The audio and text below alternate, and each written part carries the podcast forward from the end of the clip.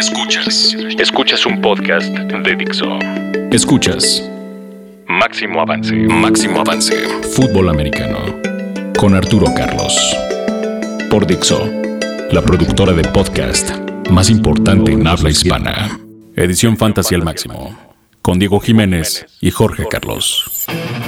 Fanáticos del Fantasy, ¿cómo están? Soy Diego Jiménez, me acompaña como siempre Jorge Carlos. Esto es Fantasy al máximo y estamos de vuelta después de unas largas vacaciones que nos tomamos. Así es, Diego, señores, bienvenidos de nuevo. Eh, pues más allá que unas vacaciones, yo creo que fue un, largo mes de análisis de todo lo que pasó con el draft en este 2017 y cómo se han ido, cómo se han ido observando, ¿no? Estos jugadores drafteados eh, en abril, eh, cómo han estado jugando, bueno, entrenando en los rookie minicamps, en lo que va de los OTAs. Entonces, creo que traemos algo muy bueno para comentar el día de hoy. Sí, en realidad nuestro último programa fue unos días antes del draft, que tuvimos oportunidad de platicar con Ian Roundtree acerca de los jugadores.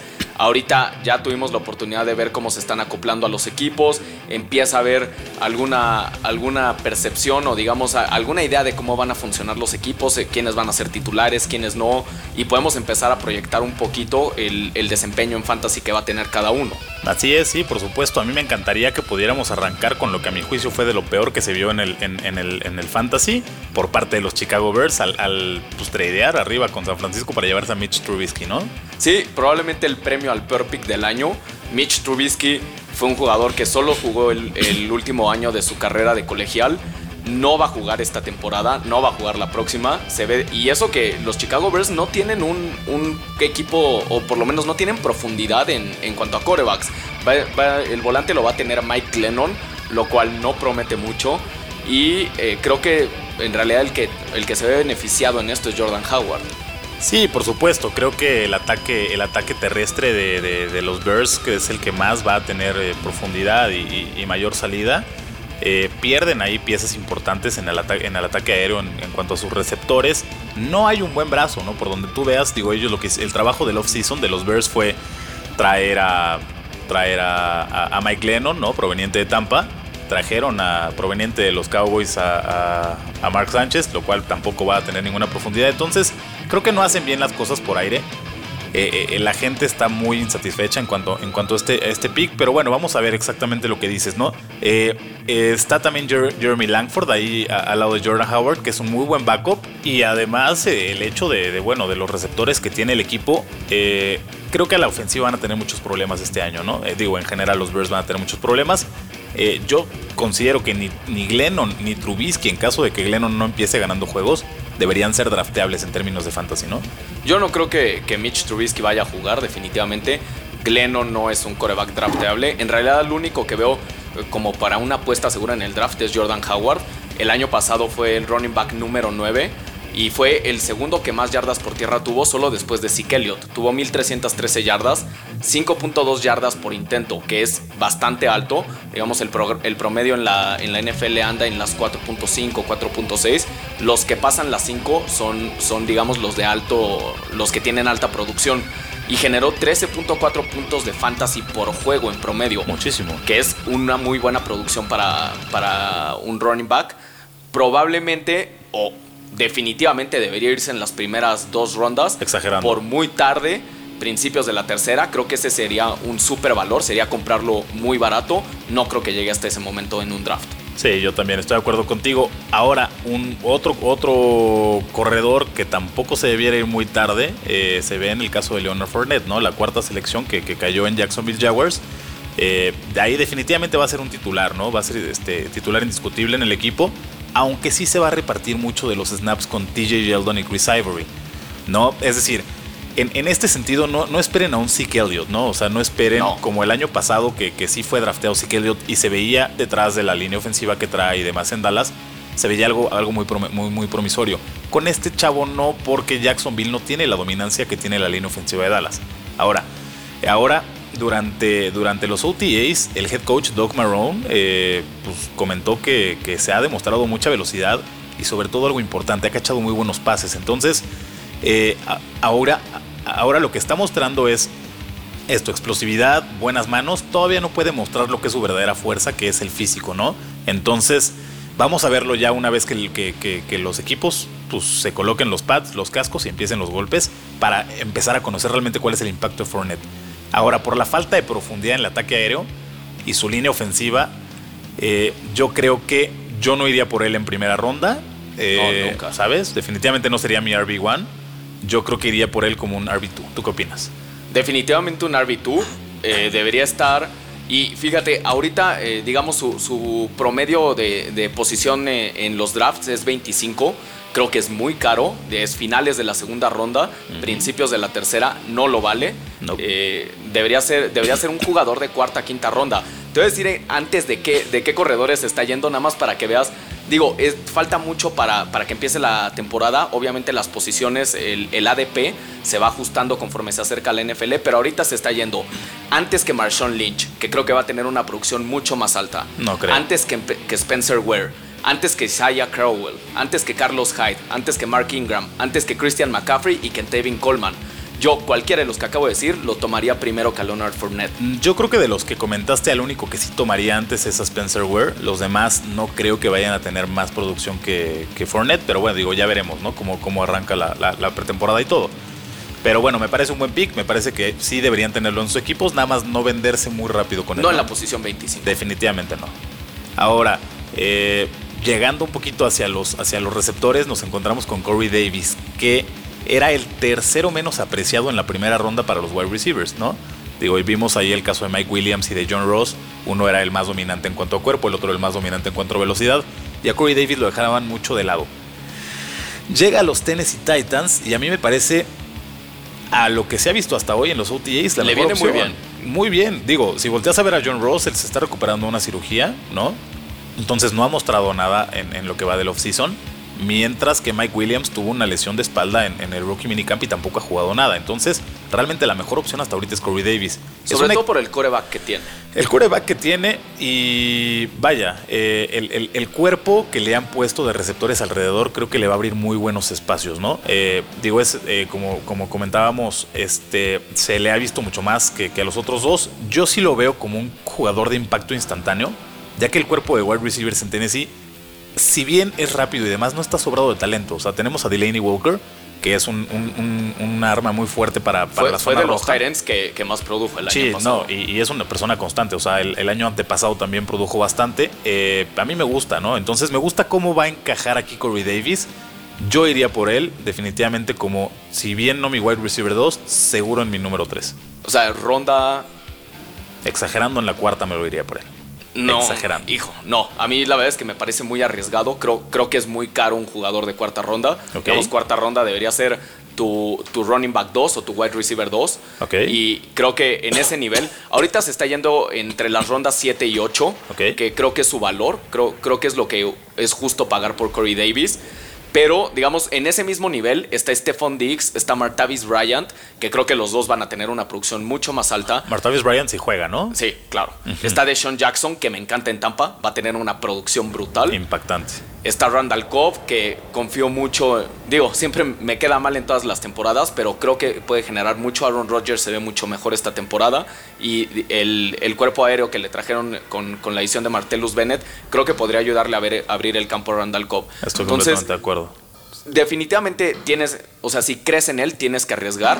No lo vas a encontrar más allá de la ronda 9 o 10. Si sí, sería muy barato. Pero fíjate, se está yendo. Los únicos dos de Tampa, que, perdón, de Tennessee, que se están yendo antes que él son de Marco Murray, evidentemente, es un jugador de primera ronda.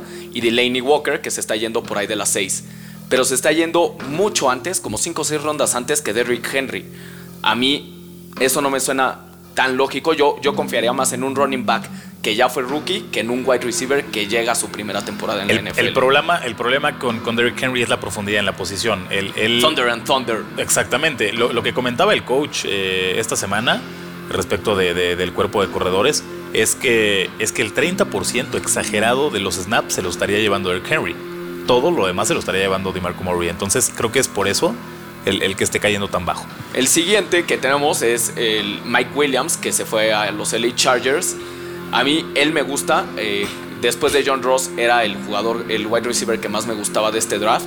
Y creo que él cae en un equipo, digamos que le viene muy bien. Digamos, la forma de jugar de, Philip Rivers va muy de la mano con, eh, con el tipo de juego que tiene Mike Williams. Entonces creo que hacen una muy buena mancuerna. esta sí es una apuesta que debes de tomar. Creo que va a generar muchos puntos de fantasy. A mí, a mí particularmente es el, receptor que más me gustaba de, la primera ronda del draft. Él se, creo que llega a su lugar ideal, ¿no? Se presenta ante un cuerpo de receptores demasiado completo y talentoso. Tenemos a Keenan Allen, eh, que bueno, tiene problemas de lesiones, pero vamos a ver cómo viene este año. Tenemos a Travis Benjamin, tenemos a Dontrell Inman, que ya también tuvo una pequeña lesión ahorita durante el offseason, e incluso está Antonio Gates. O sea, sí hay mucho, mucho donde cortar. Bueno, Keenan Allen ya, eh, digamos, está viejo, empieza a ver sus últimas temporadas. Sí. Y Antonio Gates, yo no creo que vaya a tener las temporadas que tuvo el año pasado. Yo primero y me iría por Hunter Henry. Sí, por supuesto. Yo creo que sí es su última, es la última temporada de Antonio Gates y tal vez aquí en Allen por ahí le podremos ver unas tres más, ¿sabes? O sea, sí creo que lo de Mike Williams representa algo increíble para el equipo. Es un jugador con un cuerpo bastante más destacado que los demás, entonces creo que va, va a encontrar algo bueno. Se está yendo en ronda 9-10 creo que es muy barato. Él va a ser un jugador de impacto. Yo me iría mucho antes por Mike Williams que por Corey Davis y la gente lo está haciendo al revés. Sí, exacto, pero creo que obedece al tema de las lesiones que comentábamos, ¿no? Eh, yo me iría por, por Mike Williams en la ronda número 5, sin duda sería mi wide receiver número 3. Eh, sí, o incluso tenerlo como una excelente banca, ¿no? Vamos a ver cómo se desarrolla hacia la mitad y hacia el final de la temporada. Sí, digamos es un, wide receiver que debería estar en la producción de, de, Sean Jackson, Randall Cobb, Corey Coleman, Sterling Shepard. Bandar es un wide receiver 2 o un, posible flex. Sí, me gusta. Eh, y bueno, y luego ahí con, con, el pick número 8, las Panteras de Carolina se llevan a Christian McCaffrey. Eh, a mí me gusta mucho este pick, digo, creo que todo el mundo ama a Christian McCaffrey y lo que se puede esperar de él en la NFL. Llega un esquema de juego que se adapta por completo a su estilo, especialmente con sus habilidades como receptor. ¿No? Al ser un jugador ligero.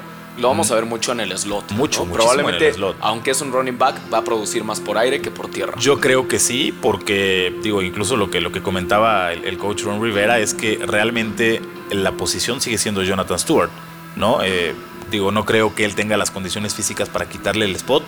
Entonces sí vamos a verlo mucho como, como un slot, ¿no? O saliendo, saliendo en, trayectorias como corredor hacia, hacia las bandas, ¿no? O, en pases pantalla. Pero, pero sí, definitivamente me gusta. Va a haber un volumen aéreo mucho más alto. Eh, a mí me gusta para una tercera o cuarta ronda. Eh, definitivamente creo que me lo podría quedar como un, un, RB2 por la explosividad que tiene, ¿no? O sea, recibiendo la bola creo que puede desarrollar unas jugadas de 10, 15, 20 yardas en bastantes ocasiones durante los juegos. Tercera cuarta ronda es justo en lo que se está yendo ahorita. Creo, creo que es un poco caro porque no lo hemos visto jugar antes en la NFL. E, es arriesgado, digamos, es la posición 37, ese es su ADP ahorita. En ese nivel podrías encontrar a lo mejor a Tevin Coleman, que eh, digamos tiene, tiene el problema de compartir el backfield, pero es una producción mucho más segura. Está Ty, Montgomery, que no va a tener a nadie más, va a ser el único corredor de, de, de los Packers, y eso a mí, a mí me gustan más los running backs que no comparten el backfield. De McCaffrey me, preocupa un poco que está Jonathan Stewart, que es un jugador probado, tiene talento. Y fíjate, Jonathan Stewart se está yendo en, el, en la posición 96, casi en la décima ronda. Wow. Yo creo que debería estar un poco más nivelado, ¿no? Creo que tanto Christian McCaffrey como Jonathan Stewart deberían ser jugadores de ronda 6-7. Sí, exactamente. Digo, sobre todo creo que el tema McCaffrey yéndose bajo es por lo que decimos, ¿no? El valor agregado que tiene, que tiene como receptor. Eh, a mí lo que más me atrae de todo esto es dónde queda Cam Newton. O sea, creo que el mayor beneficiado del equipo es, es Cam Newton en, tema, en términos de fantasy, ¿no? Eh, tendrá, digo, sabemos que le encanta jugar la, hacer las personales. Ya se llevó un par de, de, contusiones cerebrales este año. Entonces, esto le va a quitar un poco la presión de querer jugar las, las, las personales por tierra y va a tener un arma muy buena nueva, ¿no? En su ataque aéreo. Entonces creo que hay que ponerle un ojo a lo que puede generar por ahí este eh, Cam Newton y creo que va a ser un muy buen año para la ofensiva de las Panteras. En realidad lo único que me preocupa es el efecto que están teniendo tanto Fournette como Christian McCaffrey, que probablemente es, es un poco lo que pasó o, es producto de, de Zeke Elliott y la producción que tuvo el año pasado. Pero obviamente ninguno de estos dos corredores va, va a llegar a ese nivel. Va a ser un jugador mucho más promedio a lo mejor no va a ser Melvin Gordon en su, en su temporada de novato, pero tampoco va a ser Zeke Elliott. Debería estar a lo mejor en el nivel de, de Latavius Murray o Doug Martin o Mike Gillisley. Esa debería ser su producción. Exactamente, me, me Creo que es mucho más justo eh, draftearlo en una ronda 6. Creo que la 3 es demasiado pronto. Ok, perfecto. Ya vamos a ver qué tal, qué tal se va y sobre todo vamos a ver qué tal produce. Ahora, Vamos a, vamos a tu receptor estrella, ¿no? El que te encanta, que se fue a los Cincinnati Bengals, que es John Ross, el jugador más rápido que hay ahorita en la NFL. Eh, creo que se une a otro excelente cuerpo de receptores. Eh, le venía muy bien, le venía muy necesario, sobre todo a AJ Green, quitarse esta presión, ¿no? De ser el principal. Sí tenía Brandon LaFell al lado, pero no, no era igual, ¿no? O sea, no, no, no le representaba a la secundaria lo mismo que, que sucedía dos años atrás cuando estaba Mohamed Sanu. Entonces, eh, el, incluirse con Tyler Eifert, ¿no? El ala cerrada, creo que va a ser muy bueno. John Ross, si se recupera bien, si no presenta lesiones, creo que va a ser un excelente jugador en el slot. Yo no creo que vaya a salir del slot por el tipo de cuerpo y velocidad que él tiene. A mí me preocupa ahorita, eh, se está yendo muy al final de, los mock drafts. En realidad, probablemente este, en algunos esté quedando como agente libre me preocupa mucho que está llegando a un equipo muy fuerte ofensivamente. Está AJ Green, está Brandon LaFell, está Tyler Eifert, que entre los tres el año pasado eh, tuvieron 15 touchdowns y está llegando a una ofensiva por tierra que está Jeremy Hill, que digamos a veces nos falla, pero en realidad es un running back que produce. Está, y está Joe Mixon, que definitivamente va, le va a quitar, ahorita vamos a hablar de él, pero le va a quitar la posición a Jeremy Hill conforme pase la, la temporada. Entonces no sé qué tanto volumen de targets pudiera tener John Ross. No sé qué, qué tantos targets en zona roja, que son los que importan con un wide receiver. Entonces, creo, creo que ronda 13-14 del draft es justo porque es una apuesta. Eh, los que se la jueguen con él podría venirles bien. Los que, los que lo, lo draften en esa ronda no estando seguros, no, no tiene un impacto tan fuerte, ¿no? Al final puedes jugártela con un jugador de ronda 13 y en la semana 3 o 4 soltarlo porque no, no, está dando la producción que esperabas. Sí, justamente donde yo creo que está el mayor beneficio para el equipo de los Bengals es justo a su defensa. Digo, hablamos poco de las defensas, pero no olvidemos que, el equipo de los, de los Bengals es preponderantemente defensivo. Entonces, las adiciones que están haciendo ahorita con John Ross y con Joe Mixon le, va le van a dar un enfoque muy bueno a la ofensa y eso va a permitir que su defensa tenga que estar muy poco tiempo dentro. ¿No? Eh, sobre todo cuando si pueden establecer su ataque terrestre. Es una muy buena defensa para voltear los ojos hacia allá. Es justo lo que te decía. Probablemente no estén persiguiendo el marcador, lo que le va a dar más juego por tierra y se van a ver eh, impactados John Ross. AJ Green no creo el año pasado generó casi, le pegó a las mil yardas por aire. Yo creo que en eso va a andar este año. Pero John Ross y Brandon LaFell definitivamente no son una apuesta tan segura. Sí, no, no, no, no lo son. Eh, y otra apuesta que es muy segura para que no vayan por él en el draft es Pat Mahomes, ¿no? Quien se fue a, los Kansas City Chiefs en la, en la, ronda número 10. Es un excelente coreback, tiene unas condiciones físicas brutales, pero no va a jugar este año. Sí, exacto. En realidad, a pesar de que, y lo dije en el, podcast este, con Ian Roundtree, a mi gusto era el coreback, el mejor coreback de este draft. No va a ver el campo este año, definitivamente. Y eso que tuvo un muy buen Pro Day. Tiene, digamos, tiene un muy buen brazo, tiene muy buenas herramientas, se mueve bien en la bolsa, tiene buena toma de decisiones, pero va a estar atrás de Alex Smith. Esa era la intención de los Kansas City Chiefs. Eh, digamos, entrenarlo, a lo mejor que durante dos o tres años aprenda de Alex para entonces poder tomar el volante de esa ofensiva. Sí, por el esquema de juego que trae de colegial, eh, sí necesita por lo menos un año atrás de un muy buen coreback como es Alex Smith para entender de qué va la NFL, ¿no? Entonces no lo draften este año, el otro año espérense. Eh, en tres años yo creo que sí entra como una muy buena opción para jugar. Alguien más que no va a jugar es el pick 12 de los Houston Texans, que es de Sean Watson. No estoy de acuerdo contigo. mira, en el depth chart al día de hoy está por detrás de Tom Savage y Brandon Whedon. Pero son quién? O sea, digo, yo creo, ya vimos quién es Brandon Whedon, ¿no? Y evidentemente siempre va a ser sustituto cualquier equipo en el que se pare, desde que llegó a Cleveland hasta que se retire. No dudo que se retire, de hecho, en más de dos años, pero bueno. Tom Savage no ha demostrado nada hasta hoy, ¿no? Eh, realmente no tiene condiciones. Dishon Watson viene a ser campeón nacional colegial, ¿no? Eh, llegó a otro campeonato de, la nación hace dos años. Entonces, creo que trae el fuego ahorita, él está muy prendido. Eh, trae trae una muy buena comprensión de lo que es la NFL. Entonces, yo creo que el, equipo le va a dar las llaves de la titularidad. Definitivamente, si no en el, en el juego 1, exagerado en el juego 3 o 4. Digo, no es lo mismo jugar en Clemson que jugar en los Houston Texans. El, juego colegial es muy diferente al de la NFL. Puede ser que vea un, poco el, campo, pero no, definitivamente no lo vuelve un coreback drafteable y tampoco lo veo como, como un posible free agent en las primeras semanas. Quizá conforme avance la temporada y, al cierre de cuando se acerque la postemporada, probablemente empiece a ver más eh, el campo, pero para ese entonces el fantasy ya va a estar definido, ya no te sirve levantarlo en esas semanas. No sé, creo que, creo que es una de las mejores sorpresas que tiene. Eh, a mí me parece un jugador, de hecho, de impacto inmediato. Eh, yo sí apostaría por él, yo sí los, los insto a que, a que vayan por él, si bien no en, primeras rondas, obviamente, pero sí vayan por él en, su draft hacia el final.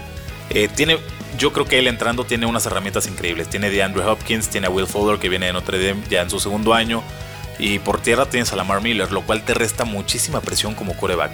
Entonces, a mí me gusta, me gusta mucho. Se mueve bien en la bolsa, lanza bien, tiene buenas decisiones. Entonces, pues listo. En realidad, una buena apuesta sería OJ Howard. Creo que va a tener una producción importante este año. Era el Tyrend 1, Tyrend 2 de este draft. Y aunque ahorita está por detrás de Cameron Braid en el depth chart, creo que eh, conforme avance la temporada va, va a quitarle la posición y va a ser el titular.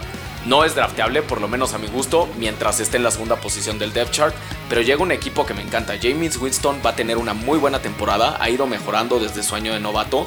La ofensiva está muy, digamos, muy pimpeada. Para empezar, Mike Evans, que fue el receptor número uno la temporada pasada, llega de Sean Jackson, que le va a bajar un poco la presión a, Mike Evans y va a permitir abrir el campo. Y esto le va a dar eh, oportunidad a Cameron Brady y a OJ Howard de que encuentren los espacios. Sí, bueno, yo solo no estaría eh, de acuerdo contigo en cuanto a no ser drafteable, porque eh, lo que se ha visto en los OTAs es que le está entrenando con el primer equipo. O sea, realmente le están dando más repeticiones que a, que a Cameron Braid. Entonces, definitivamente sí, sí perfila para ser el, el número uno del equipo. Uno. Dos. Yo me iría por él no solamente en el draft, sino que me iría dentro de las primeras cinco o cuatro rondas. ¿Por qué? No. Sí, no, por supuesto. O sea, si tú analizas cómo se está yendo eh, Rob Gronkowski en el año pasado, por ejemplo. Primeras cuatro o cinco rondas es Travis Kelsey, ¿eh? O Travis Kelsey, exactamente. O sea, es que es el mismo tema. Si tú volteas a ver a estos dos, cómo, cómo estuvieron eh, eh, recibiendo eh, draft, picks en, los dos años recientes. ¿Por qué no tener a OJ Howard ahí si se perfila como una de las mejores opciones que han salido como, como Tyrant en los últimos tres años? No sé, creo que, o sea, ronda 4-5 es Travis Kelsey, Greg Olsen, eh, digamos, Tyrants probados. Y sí, Tyler Eifert. Martellus Bennett, Tyler Eifert. Ahorita se está yendo en, la posición 120, es ronda 12. Yo creo que ese es su valor correcto. Yo creo que las personas ahorita no lo conocen lo suficiente. Eh, creo que lo que trae a la, mesa es bastante mejor que eso. Entonces digo, ya veremos cómo se va manejando, ¿no? Ahora, eh, tenemos un muy muy mal ejemplo de, un pick, que se lo, este, en este caso lo llevan los New York Giants. Creo que no solo hacen una, mal, una mala selección en su primera ronda, sino en el draft en general. Ellos deciden eh, irse por Ivan Engram, que es, que es otro, otro y, se van por él antes que por David Njoku, ¿no? Esta persona. era el Tyrant Exactamente, el uno o el dos, digo, es debatible. Pero creo que sí lo hacen muy, muy mal. Al, al contrario de lo que hacen los Bucks. Este. Eh, pudieron haber visto, no sé, ¿no? Tal vez pudieron haber visto algo en Ingram que no hayan visto en David Njoku, que ha comprobado ahorita en los OTAs que es, un, es una bestia. O sea, está con un físico increíble, con unas manos increíbles. Entonces, eh, pero digo, ellos vieron que se puede acoplar mejor a su estilo de juego o de bloqueos, tal vez. Él es un free agent. Yo creo que, yo creo que definitivamente es un free agent. Y sobre todo porque entra un cuerpo de receptores integrado por OBJ, Brandon Marshall y Sterling Shepard. O sea, no le van a llover, o sea, no, le van a caer las bolas. Sobre todo por lo que están haciendo ahorita con él, que lo están poniendo de todo. O sea, lo están poniendo como slot, como wide receiver externo. O sea, realmente no hay, no hay un, punto que te aclare que él va a ser el Tyrant número uno, dado que el Tyrant número uno sigue siendo Will Ty. Exacto. Sí, definitivamente habrá que ver cómo avanza el, eh, en la temporada, cómo va mejorando, pero no es drafteable. No, no, no, no vayan por él. El que sí es drafteable y que ahorita se está quedando como free agent en los mock drafts es David Njoku de los Cleveland Browns, lo cual es, es raro. O sea, no, no veo por qué no. A pesar de que, digamos, prácticamente la posición de coreback está vacía en los Browns, va a ser un jugador de impacto inmediato. Él sí debería ser un jugador ronda 8-9 Creo que, creo que va a generar muchos puntos de fantasy. A pesar de que está Corey Coleman, a mí Kenny Britt no me gusta y no creo que vaya a tener un impacto bueno en fantasy. Creo que la segunda arma va a ser David Njoku. Entonces debería ser drafteable sí o sí. Sí, digo, hay que ver. Digo, evidentemente sí es drafteable. No al grado de, de lo que me gusta a mí OJ Howard. Porque aquí no tiene quien. Ahora sí que el coronel no tiene quien escriba. Entre los corebacks tienes a Cody Kessler, tienes a Brock Osweiler y tienes a Dishon Kaiser. De los, tres, de los tres no haces uno. Puro talento. ¿No? Entonces, eh, ahí realmente está la preocupación en cuanto a ir por él. Yo, yo recomendaría ir por él, híjole, tal vez en una liga por ahí de Dynasty rápido o esperarme hacia el final, pero no en, una ronda pronta, ¿no? Te voy a decir quiénes están yendo antes de David Njoku. Evan Engram, Julius Thomas, Zach Miller y Dominic Jones, que ni siquiera tiene equipo. Sí, o Están drafteando a un jugador que no tiene equipo. Yo creo que, yo digo, lo, comentábamos en, un programa anterior, este tipo de mock drafts están muy motorizados por personas que tal vez no tienen como mucha claridad en cuanto a qué viene, ¿no? De, del draft o qué viene del colegial este año. Eh, yo no me lo tomaría muy en serio lo que es un mock draft ahorita, sino que lo vería más hacia lo que hacen en julio, ¿no? Que ya se probaron durante los training camps y demás, pero digo, bueno, el hecho de que un jugador que no tiene equipo salga antes que él es bastante preocupante. Sí, lo firmaron los Ravens, pero al equipo de práctica. Sí, claro. Sí, sí, sí, por supuesto. probablemente o muy seguramente se va a quedar sin chamba cuando empiece la temporada. Es muy probablemente. Ahora, a mí me gusta mucho lo que vimos en la segunda ronda, tercera, cuarta. Hay, hay muy, muy buenas opciones. ¿Cómo ves a Dalvin Cook con los Minnesota Vikings? Dalvin Cook me encanta. Eh, en realidad creo que, creo que los Knowles producen muy buenos corredores. Creo que si hubiera caído en el equipo correcto hubiera sido un jugador de impacto inmediato. Pero llega a un equipo, llega a los Bikes, que digamos sea, que quiso agarrar a todos los corredores que estaban libres. Está Latavius Murray, está Jerick McKinnon, está Del, eh, Dalvin Cook y Bishop Sankey. Está demasiado compartido ese, ese backfield. Me gusta mucho, creo que es un gran corredor. No voy a ir por él. Yo no lo draftearía por la profundidad que tiene, que tiene en cuanto a running backs el equipo. Creo que la única opción más alta que él sería Latavius Murray. Eh, me gusta mucho, pero en no sí, va a tener más repeticiones que Latavius. Probablemente no. Hay que ver sobre todo si Latavius puede mantenerse saludable. No olvidemos que viene de una lesión que lo mantuvo en la banca muchas semanas durante el año pasado. Sí, pero bueno, era, el caballo de batalla de los Raiders. Claro, pero si llega a repetir una cuestión, porque digo, no olvidemos que ya quedas tocado a veces, ¿no? Si llega a repetir una cuestión de estas, Dalvin Cook se iría, sí, como el como el running back número uno. Y además, ojo, eh, el problema de generación de yardas del año pasado fue porque realmente tenía una de las peores líneas ofensivas de la liga. Hoy eh, Minnesota adhiere a, su, a, su, roster a Riley, a Riley Rife y a Mike Remmers, lo cual eh, son, son personas igual con problemas conductuales que pueden traer muchísima calidad a la línea ofensiva, abrir muchos huecos. Entonces, a mí sí me gustaría ir por Dalvin Cook no me iría por él antes de la ronda 9. Se está yendo en la 6. Se está yendo antes que Bilal Powell, Mike Gillisley y, Latavius Murray. Es que, es que justo es el tema. De Latavius es, es, es una apuesta ahí, ¿no? Y, pero creo que las personas están yendo. Latavius es la apuesta segura. Vamos a ver. Digo, yo, yo iría, yo iría, yo iría por cualquiera de los dos, pero ni tampoco por Latavius iría antes de la 9. Pero bueno, vamos. Sí, no. ¿No? debería ser un RB3 flex eh, sobre todo en estas ligas que son como de muchos, muchos corredores o, super flex. Exactamente. o, tu banca, pero no, no debería ser un jugador de ronda Como titular tampoco me anima la idea, pero digo, creo que es, un buen jugador hacia el futuro. Otro que se está yendo en ronda 6 es Joe Mixon, el pick de los Cincinnati Bengals. Yo creo era probablemente, si no el, el, corredor más talentoso, porque estaba Fournette, el 2 o 3. Competía con McCaffrey y con Cook. El problema es ese video que salió hace un par de años en el que le destroza la cara a una chava y eso le impactó mucho. En realidad, inclusive eh, si ves en, los, en los blogs y la gente no está dispuesto a draftearlo por, e, por esa situación. Sí, sí, sí, estoy de acuerdo contigo. Digo, al final le costó mucho trabajo, le costó dos o tres años durante el colegial que fuera medio borrándose esta situación. No le fue suficiente para pasar como en la primera ronda de la NFL. Pero bueno, las adiciones de los tackles ofensivos, bueno, más bien las pérdidas que tienen en, su línea ofensiva, eso sí es algo de preocupar. Eso, eso sí hace que él no sea una, una opción tan atractiva porque realmente no tiene ninguna dominancia su línea ofensiva. Es el corredor de más cuerpo de, los tres. Estoy totalmente de acuerdo contigo. Y de, Gio Bernard. Completamente contigo, pero con todo y todo, no me digas que Jeremy Hill o, Gio, Bernard del año pasado produjeron algo. No, no, nada. Y Joe Mixon les va a quitar la chamba a los dos, aunque ahorita esté en la segunda posición en Así el es. Se está yendo en la posición en la ronda 6, ya lo dije. Creo que ese es su valor correcto encontrarlo ahí, digamos, estás pagando lo justo, encontrarlo después sería bueno, draftearlo antes sería demasiado caro. Y es lo que decía ahorita, a mí no me gustan los backfields divididos y este también va a estar muy dividido. Muy dividido. Ahora, otra cosa que está súper interesante, que nos encontramos hacia el final de la segunda ronda, es Juju Smith-Schuster, que se va con, con, los Steelers, ¿no? Esto a mí me parece, me parece un steal completamente eh, está siendo considerado como el mejor pico ofensivo en la segunda ronda del draft. Ojo, ¿no? En cuanto a lo que puede realmente generar este año. ¿Por qué?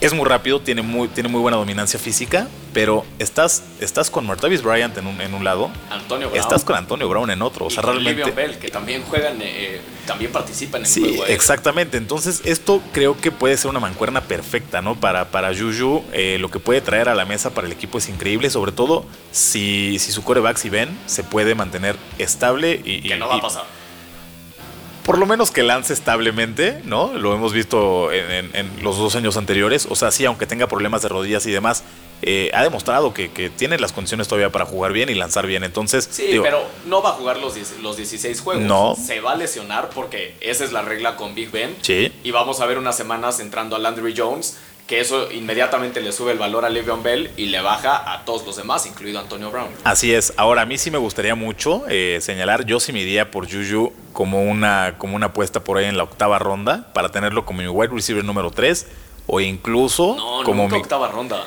Todavía es muy caro. ¿Se te hace? Sí, yo, yo lo dejaría como free agent. Ok. Le, daría seguimiento. Ni siquiera como banca. No, nunca. Yo sí me iría por él, por lo menos como banca. Por lo menos como banca sí me iría por él. La ronda es Martavis Bryant alguien que sabemos que, digo, sí, si todo sale bien, va a jugar y va a producir. Sí, sí, o sea, si Martavis no, no, no se hace expulsar de nuevo de la liga durante otro año, creo que es un, es un jugador no solo de octava ronda, de antes, una quinta por ahí. O sea, tiene muy buenas condiciones. Lo vimos en lo poco que pudo jugar el año pasado y antepasado. ¿No? Entonces, a mí me gusta bastante. Ahora, un corredor que también está llamando mucho la atención es Kareem Hunt. Él se fue en la tercera ronda y se fue a los Kansas City Chiefs. Ojo, los Chiefs son uno de los mejores equipos en draftear corredores. A mí me encanta este pick. O Kareem Hunt es un súper jugador.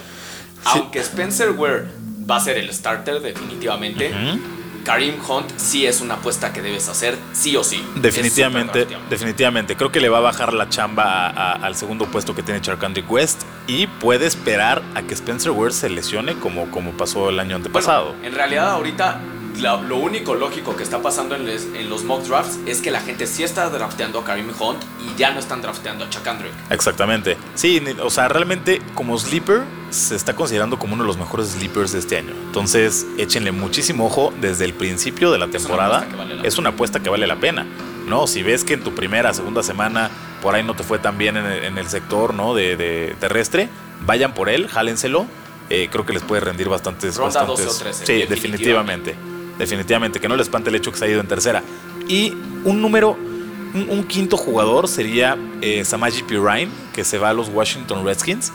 Él si entra a un equipo que tiene muchísimos corredores, ¿no? Digo, tiene... está, exactamente, está Rob Kelly, está Chris Thompson, está Matt Jones, eh, pero con todo y todo, él no es un equipo que haya demostrado que un año atrás de otro se repite el titular, ¿no? O sea, Matt Jones hace dos años era el titular, hoy es el número 5 en la posición. Sí, digo, Rob Kelly tampoco tuvo una producción brutal el año pasado. Fue el RB26, tuvo 704 yardas por tierra, que no es nada excepcional. Y 120 puntos de fantasy. Sí. Tampoco es algo. No, nada de llamar la atención. O sea, tanto Rob Kelly como Chris Thompson como Matt Jones, los tres tienen problemas de lesiones y inconsistencia. Entonces, si Samaji Pirine puede venir a, cambiarle el, speed a, este equipo, creo que se puede quedar con la titularidad en no más de cinco semanas. Entonces, también como sleeper es una excelente opción. Samaji ahorita sí se está yendo antes que Kareem Hunt, lo cual me parece un error. A mí también. Samaji debería ser agente libre y Kareem Hunt debe ser un pick obligado en Dynasty. Si tienes una, una liga de Dynasty, es sí o sí un pick. Sí o sí. Samaji no. Samaji hay que darle seguimiento, hay que ver cómo se, mueve el backfield de, de los Washington Redskins y entonces poder decidir.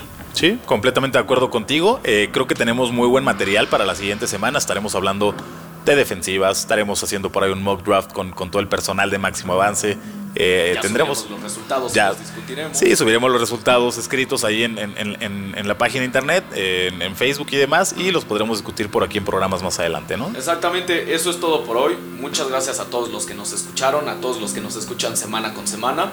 Ya saben que nos pueden encontrar en Twitter como Máximo Fantasy, en Facebook como Máximo Avance.